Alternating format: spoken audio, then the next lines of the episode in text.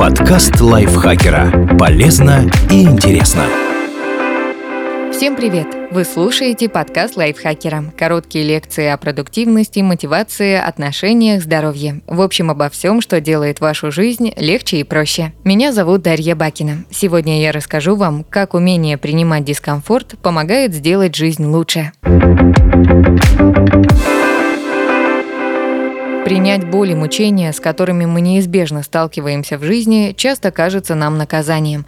Однако авторы ряда научных статей отмечают, что опыт, когда мы встречаемся лицом к лицу с дискомфортом и неприятными эмоциями, имеет преимущество. И нам всем пойдет только на пользу, если мы найдем способы справляться со стрессом и страданиями, особенно в обстоятельствах, которые не поддаются нашему контролю и влиянию.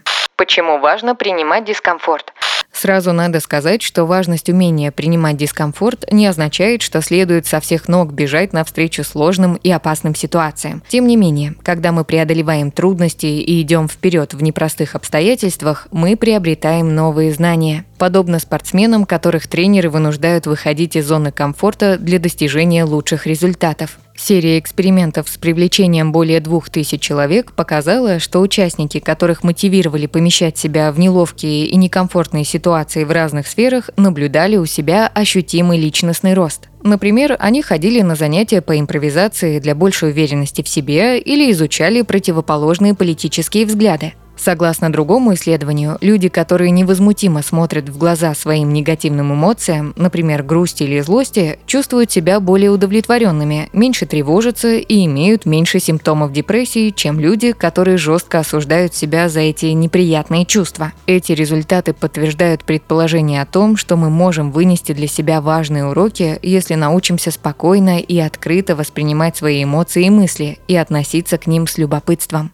Как развить умение принимать дискомфорт?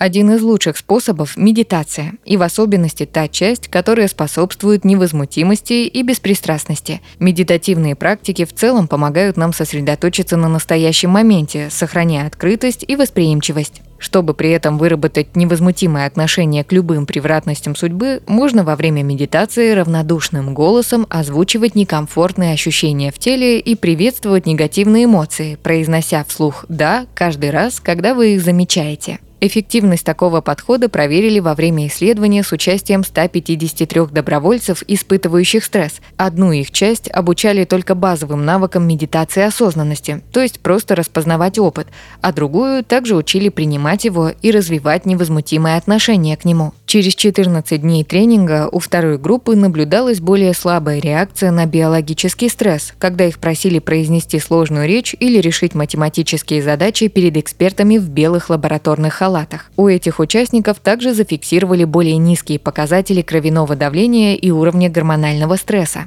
Кроме того, после обучения участники, которые делали упражнения для развития невозмутимости, отметили, что испытывали больше положительных эмоций, чувствовали себя лучше в течение дня и общались с окружающими более осмысленно. Все это выглядит так, как будто умение беспристрастно принимать опыт меняет эмоциональную реакцию на стресс, помогая людям больше ценить маленькие позитивные моменты повседневной жизни и становиться более любознательными и открытыми для общения с окружающими. Силу принятия подтверждает и еще одно исследование, в ходе которого ученые наблюдали за тем, как 578 человек переживают изоляцию и психологический стресс в период пандемии коронавируса. Его результаты показали, что степень одиночества, которую тогда испытывали участники, предсказывала появление депрессии, тревоги и стресса. Однако этот эффект можно было контролировать с помощью принятия и невозмутимости. В частности, те, кто соглашался с утверждением «я чувствую душевное равновесие независимо от того, что происходит в моей жизни», также говорили о том, что испытывают меньше психологического стресса, несмотря на изоляцию. Другими словами, беспристрастное принятие опыта способно нас защищать, не позволяя развиться чувству социальной разобщенности, которое может приводить к ментальному расстройству.